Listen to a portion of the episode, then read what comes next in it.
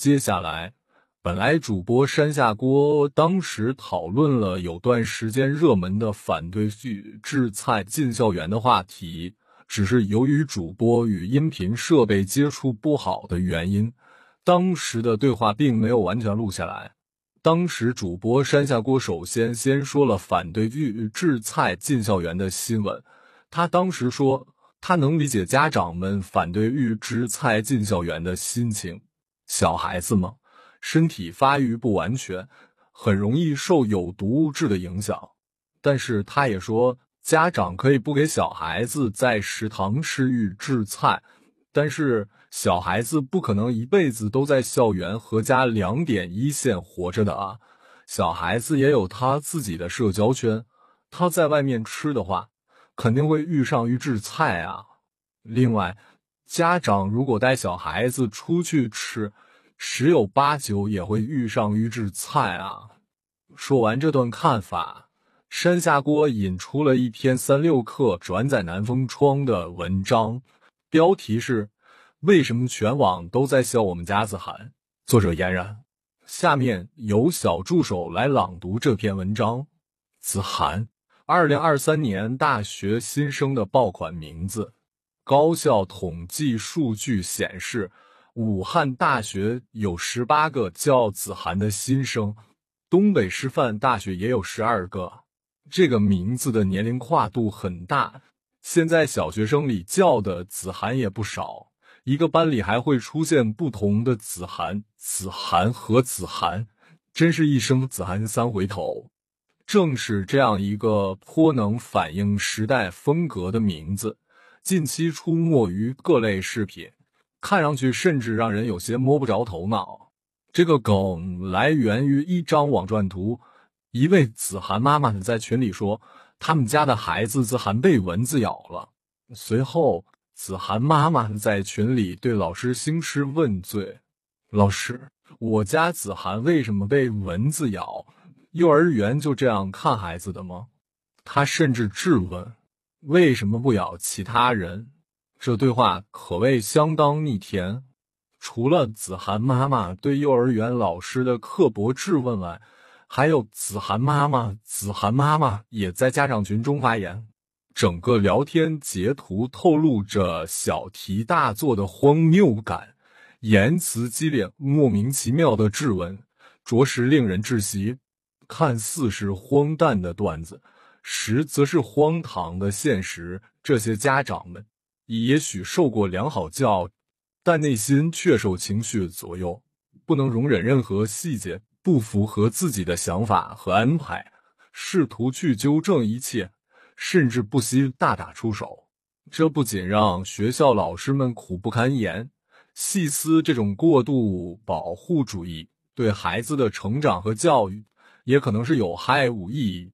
令人窒息的家长与子涵妈妈的现象类似的，还有家长文学。只要自己的孩子受了一丁点委屈，就要找人算账。这些家长的种种行为举动，近期演变成一种网络流行梗。网友根据发疯文学一种抓狂的胡言乱语的情绪发泄方式，创造了家长文学这个说法。在短视频平台和社交媒体跟风玩梗，子涵妈妈事件一出，各式妖魔鬼怪的评论接踵而来。老师，我家子涵为什么坐在最后面？老师，我家子涵以后不参加这个活动了。为什么我家子涵拍照只有半张脸？等等，玩梗背后其实是更夸张也更荒唐的现实。比如，有家长在照片里没看见自己的孩子。或者孩子没有站在 C 位，就怀疑他是不是被欺负了；就连孩子在学校水喝少了，家长也会训斥老师不负责任，没有及时提醒孩子喝水。这都是媒体公开报道过的案例。早在今年四月，一位家长在某论坛发帖。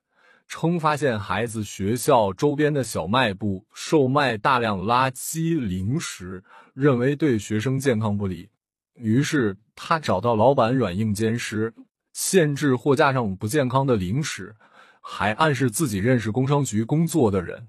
整个帖子言语间充满了正义和自豪感。他认为这样可以保护自己孩子和其他孩子的健康和利益。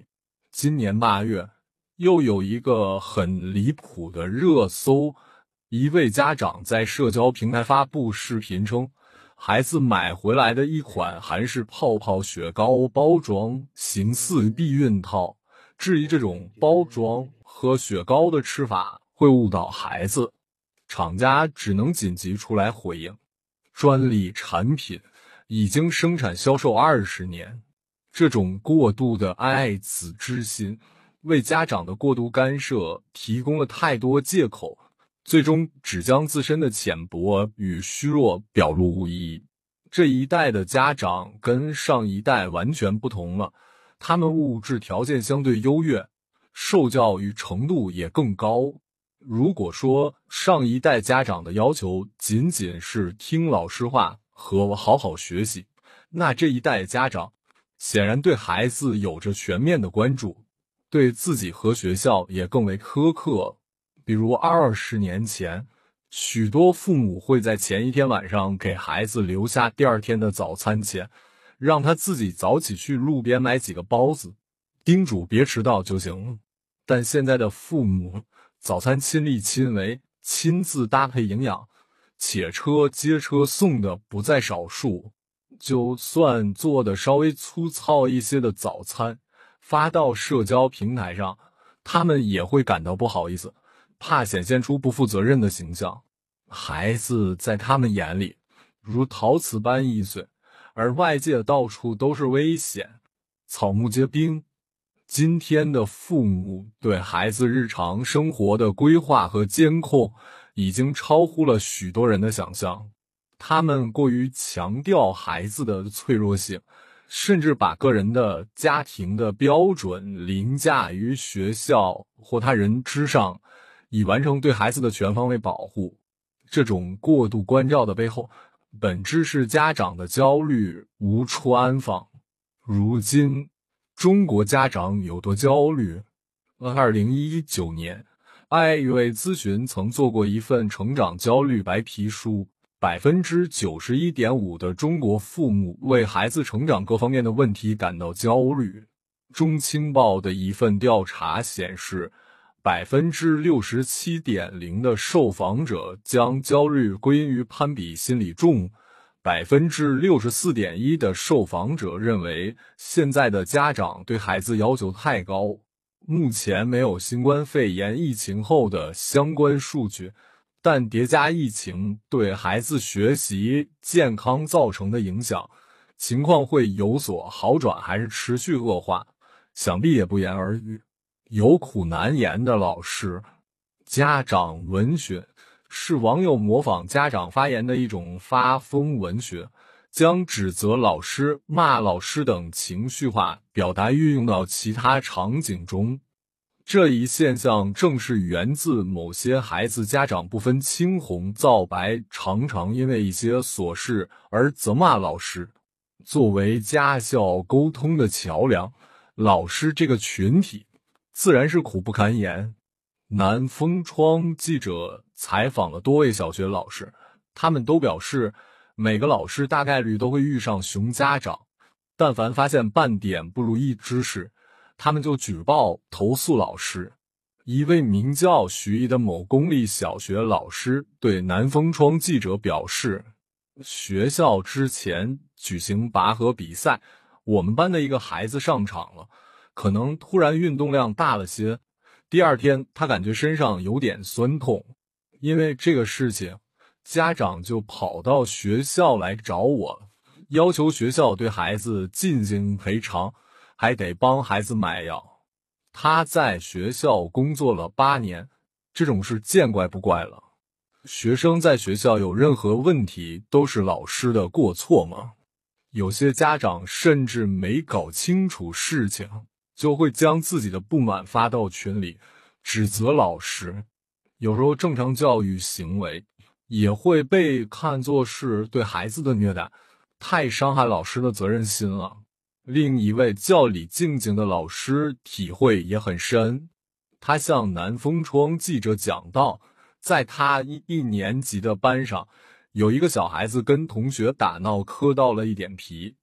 他是来自离异家庭，平常跟爸爸一起生活，妈妈从来没关心过他，也从来没有跟学校联系过，甚至没有在班级群里面。直到那次磕碰后。马上就来联系赔偿。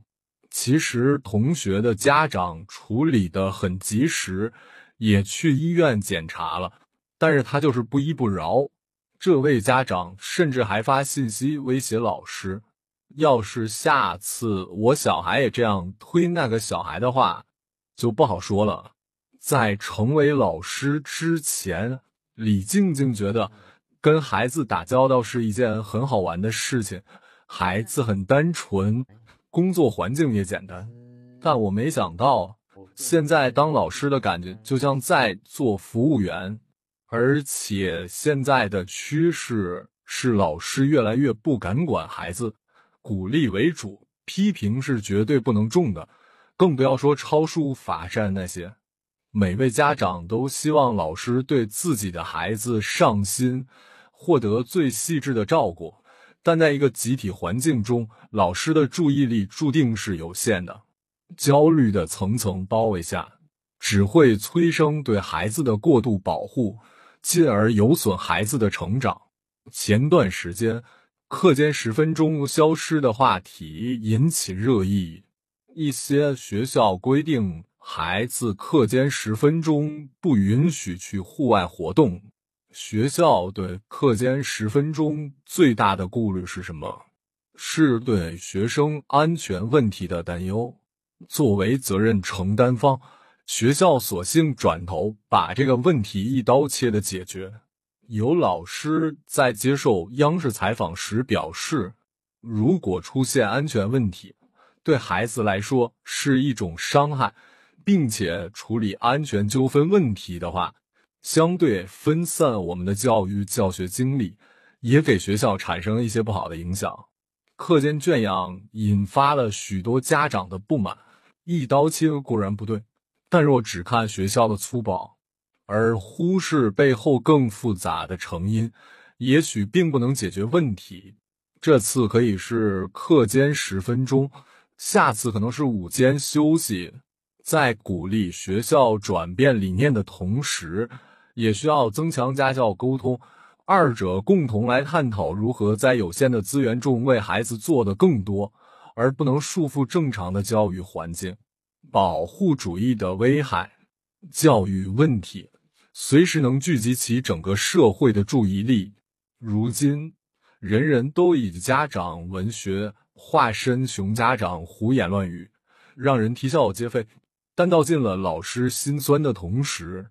同样值得关注的是，这种过度保护主义给整个教育带来的危害。如今，我们国家这种社会景观，在其他国家和文化中可以找到映照。二零一四至二二零一五年间，美国校园里兴起一股运动，旨在清除那些可能引起不适或冒犯的词汇、观点和话题。这还是大学生们自行发起的。二零一四年十二月，哈佛大学法学教授珍妮·苏克在《纽约客》撰文称，法律系的学生们要求他的哈佛同事不要教授强奸法，甚至不要提“违反法律”这个词，免得给学生们造成困扰。这股怪异的风潮引起了两位教育和社会心理学专家。格雷格·卢金诺夫、乔纳森·海特的注意，他们在研究中发现，在美国，这种思潮赖上于过度的保护主义。早在上世纪八十年代，美国人自由自在的童年生活就已经变得不再常见，不像上一代人那样，放学后也不会再尽情玩耍，或者骑着自行车到处晃荡。自然也无法在一些摩擦中汲取经验和教训。被绑架儿童的故事频繁的出现在新闻中。一九八四年，这些儿童形象开始出现在牛奶包装盒上。为此，许多父母拉紧缰绳，更加努力的保护孩子的安全。校园安全政策也随之跟进。操场上可能存在危险的游戏设施被拆除，学生午餐中禁止使用花生酱。一九八零年后出生的千禧一代被一致的信号所包围：生活是危险的，但成年人会尽其所能保护你不受伤害。智能手机和社交媒体时代显然更加重了这种趋势。家住纽约市的利诺斯科纳兹是两个孩子的母亲。媒体报道，她让九岁的小儿子独自乘坐地铁的事情后，“美国最糟糕的妈妈”这一绰号就落在了他的头上。他受到了全民的讨伐，甚至面临着因危害儿童罪而受到逮捕的威胁。英文互联网上还出现一个词汇“直升机父母”。形容家长们每分每秒都悬在孩子头顶，督促他们在学业和音乐上不断进步。斯科纳兹记录的案例中，就有这样一位典型的直升机妈妈：不允许孩子骑自行车，他怕我会跌倒受伤；不许他自己用餐刀切碎盘中肉食，妈妈认为我肯定会切到手指头；更不许参加滑冰之类的粗野运动。彼时彼刻。是否恰如此时此刻？前文提到的格雷格·鲁金诺夫和乔纳森·海特，在他们出版的《浇灌的心灵：钢铁是怎么没有炼成的》一书中，就深刻的揭示了当下学生脆弱心态的根源，在于成长过程中，全社会对孩子们的过度保护，家长、社区和学校都难脱干系。他们也谈到了这种保护主义的危害，它会彻底破坏学生的思考方式，使学生无法很好的适应职业生活。因为职业生活本质就意味着我们注定要跟思想错误的或者令人不愉快的人和观念打交道。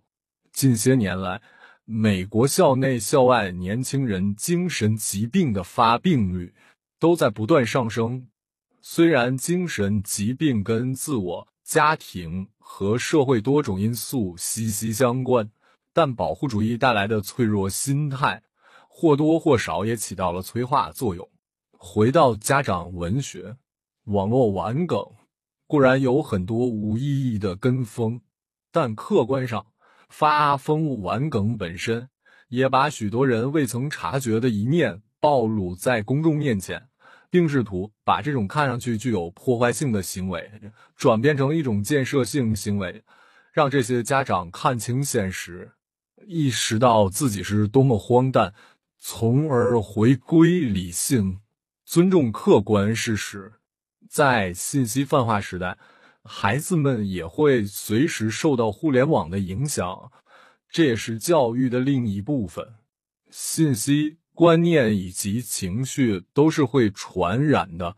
网络一定程度上能够帮助他们从另一个角度思考关于自身成长的环境，应对家长与学校的问题。那位全美最糟糕母亲的建议是值得一听的。孩子们需要根基和翅膀。如果说父母给了他们根基，那么就让我来给他们翅膀吧。小助手读完文章后，接下来山下锅又借机评论了。其实我个人觉得这篇文章很匹配我想说的点，那就是你担心预制菜，还不如担心孩子身体、心理健康这种东西。真的，真的是不谋而合。我感觉现在的人真的真的都很敏感，很脆弱。表面上看，大家都觉得自己好像很有钱，真的有钱有啥？只是大家都很不开心，一旦碰上点什么刺激性的东西，就立马爆炸。我觉得说真的，这些家长反对预制菜进校园，真的，我觉得这些想法肯定是体现的这么一种主义，就是过度保护主义。真的，家长过度保护起来又有啥用？你看，现在我个人觉得，中国足球起不来的其中一个原因，就是家长把孩子保护的太好了。体育运动像足球、篮球这些，好多都是有肢体接触、肢体碰撞的，这些是很常见的。这玩意，家长如果害怕孩子受伤的话，那就不如让他打乒乓球呗，打羽毛球呗。反正乒乓球跟羽毛球被球砸伤的概率和被人打伤的概率最小。最新消息，在我弄这期节目之际，中国男足在亚洲杯又折戟了，憋屈的折戟了，二平一负。最要命的是，进了球全被吹了。最后一场只要不输就出线，结果输了，输了夺冠的东道主卡塔尔。当东道主卡塔尔把球大空一般踢入国足的大门时，我能感受到国足每一位队员的绝望心情，就像人类行星战队被三体人一个水滴几乎消灭干净的感觉。跑，跑不过水滴；干，干不过水滴，只有默默的等死。只是东道主卡塔尔还是相对仁慈的，一直没尽全力打。可惜国足没抓住机会，只有憋屈的成为最差的小组第三，憋屈的待了一天才正式打的回府。对了，我又想到另外一件事，就是以前我对 MOBA 这种游戏，包括英雄联盟嘛，我是从来只看新闻报道，哪个战队夺冠我只看标题。只是今年英雄联盟 S 幺三年度总决赛。我会偶尔看一下录像，虽然我不懂这游戏怎么玩，我我也从来没有玩过英雄联盟。我一看，哦，好呀，一杀二杀三杀，哎呀，杀的好过瘾啊！对于英雄联盟 S 幺三年度总决赛中国战队呢，在我看来，我觉得中国战队其实表现是不错的，只是中国战队的高光。被韩国的 T.O 彻底吞噬。我打个比方，如果你看到这次中国四个战队都被 T.O 打得这么落花流水，同时你特别玻璃心的话，你肯定会说：“哎呀，L.P.L 打成这样，那退群吧，退出英雄联盟圈。”这个假设不现实吗？毕竟大金主有马爸爸嘛。仔细想想。虽然中国战队输给了 T.O 吧，但是大家仔细想一想，今年这个 S 幺三年终总决赛，LPL 四支队伍少有的第一次全部进了吧？你说这是不是好事啊？那当然是好事。而且，其实我觉得这次韩国的战队，表面上看 T.O 是很厉害，但是更多暴露出来韩国的战队有点两极分化的趋势。你看 T 幺很厉害，但是像 General G 啊，还有 KT 啊这些，止步四分之一，甚至之前轰轰烈烈的另外一支韩国的队，甚至死在瑞士轮里面，而且还是被韩国内斗死的，也是搞笑。当时追完了英雄联盟 S 幺三年度总决赛的大部分，但我没有跟直播，我都是看录像。录像当中，我就点了一些高光的时刻看。其实我个人觉得，我其实预感到 T 幺的实力是不差的，这点我很清楚。你想，这届杭州亚运会英雄联盟项目，韩国的冠军阵容就出自 T 幺，然后 JDG，也就是 j i n d a n Gaming，也出了好几个这支韩国电竞队的主力成员。英雄联盟这个项目对韩国人来说，就跟乒乓球与中国人的关系差不多。中国人基本上是独占的乒乓球的整个比赛，而且整个比赛虽然国外会偶尔拿个冠军，但是到最后最终冠军拿的最多的还是中国队。说真的，没事。虽然说英雄联盟 S 幺三中国战队没拿冠军，但是没关系。王者荣耀的冠军还是属于中国的。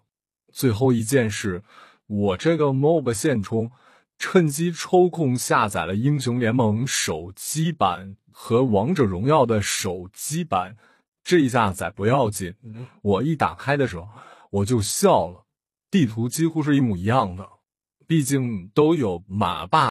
跟我，我想说就是想说，你担心预制菜，还不如担心孩子健康这种东西，真的，真的是就是。真的是不谋而合的，我觉得，我觉得真的不谋。我我感觉现在的人真的，真的都很敏感，很脆弱。表面上看，大家都觉得，觉得好像很有钱，真，真的有钱又有啥？你大家都是都不开心。一旦碰上点什么刺激性的东西，就立马就。爆炸！我觉得，我就觉得真的，这些家长呢反对预预制菜进校园，真的，我我觉得，我觉得这句话是肯定是体体现了这么一种主义，就是过度保护主义。对，真的。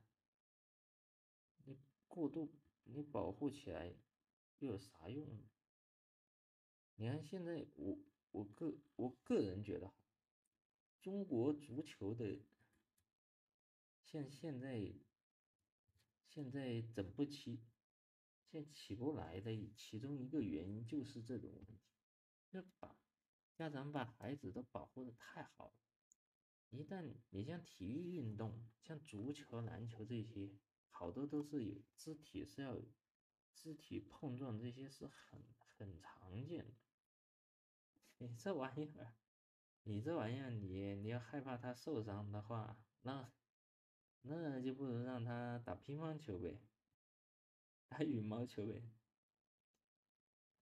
反正乒乓球跟羽毛球球被球砸伤的概率和和被人打伤的概率是最小的，对吧？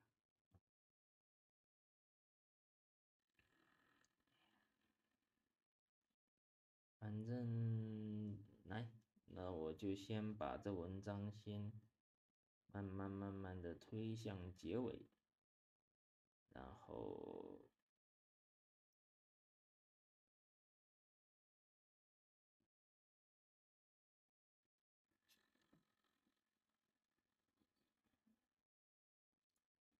然后我说哈，哦哦对了对了，我也。我又想到另外一件事儿，就是我说真的，我我我对这种就是以前我是对 MOBA 这种游戏，包括就是比如说英雄联盟嘛，我是从来就我只看新闻说哦哪个战队夺冠了，哦呀，哎呀，我只是看标题。而我今年的话，今年这个世界 S 十三比赛，我我都会偶尔会看一下录像。虽然虽然我不懂这这游戏怎么玩，我也从来没玩过英雄联盟的。我一看，哦呀，看他看他是什么一杀、二杀、三杀，哎呀，杀的好过瘾啊。然后，然后中国战队呢？其实，其实在我看来，我觉得中国战队其实表现是不错的，只是呢，中国战队的高光被被韩国的 T1 彻底吞噬。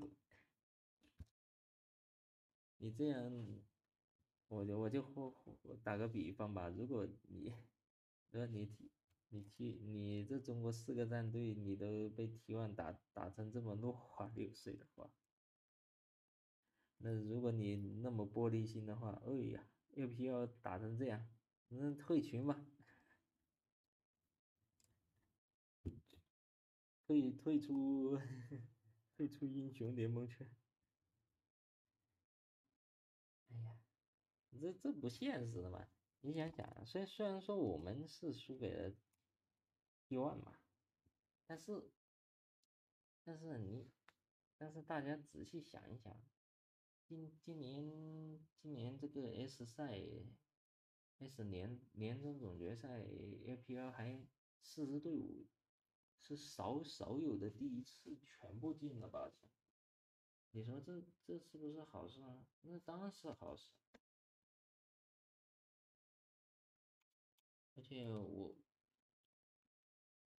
其实我觉得哈，我觉得这次韩韩国的战队表面上看 T1 是很厉害，但是更多是暴露出来他有点两极分化的趋势。你看 T1 很厉害，但是像 GG 呀，还有 KT 啊这些，止步于。止步半决赛，然后，然后之前刘轰轰的另外一支队，甚甚至还，甚至还甚至还瑞士轮就就死在了 瑞士轮里面，也是搞笑。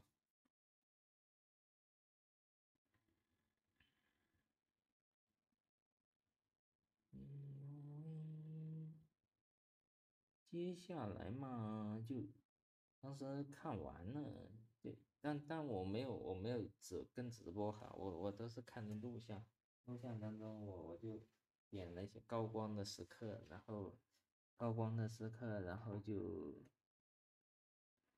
然后我就看看，不管是看哪个好，这个好那个好，因为其实嘛，我个人觉得，我不是，其实我个人我是。我其实也预感到，就是 T one，T one 的实力其实不是不差的，我我是这点我是很清楚。你你想，你想这届杭州亚运会呀，韩国的职冠军阵容就出自，出自啥？出 T one 出了几个人，然后呢，然后京东 gaming 就 APL 的京东 gaming 也出的。也也是出了好，也是出好几个人是这个这支韩国电竞队的主主力成员。你想，你想他韩他这英雄联盟这个，对对韩国人来说就跟乒乓球说说这就跟乒乓球跟乒乓球与中国人的关系，中国人基基本上是独独占了乒乓球的整个。乒乓球的整个比赛，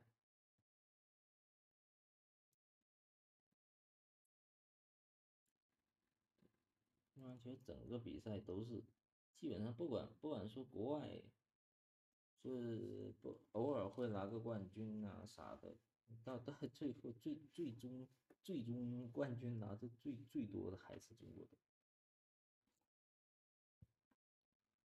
说真的，没事。虽然说英雄联盟没拿冠军，但是我，但是我嘛，我就我算是现充嘛，我就趁机，趁机抽空就下载了英雄联盟手机版和王者荣耀的手机版。这一下载不要紧，一下载不要紧，我一下，我我一打开的时候，我就。我一打开的时候我就笑了。最后一件事，我这个 MOBA 现充，趁机抽空下载了英雄联盟手机版和王者荣耀的手机版。这一下载不要紧，我一打开的时候我就笑了。地图几乎是一模一样的，毕竟都有马爸爸的痕迹嘛。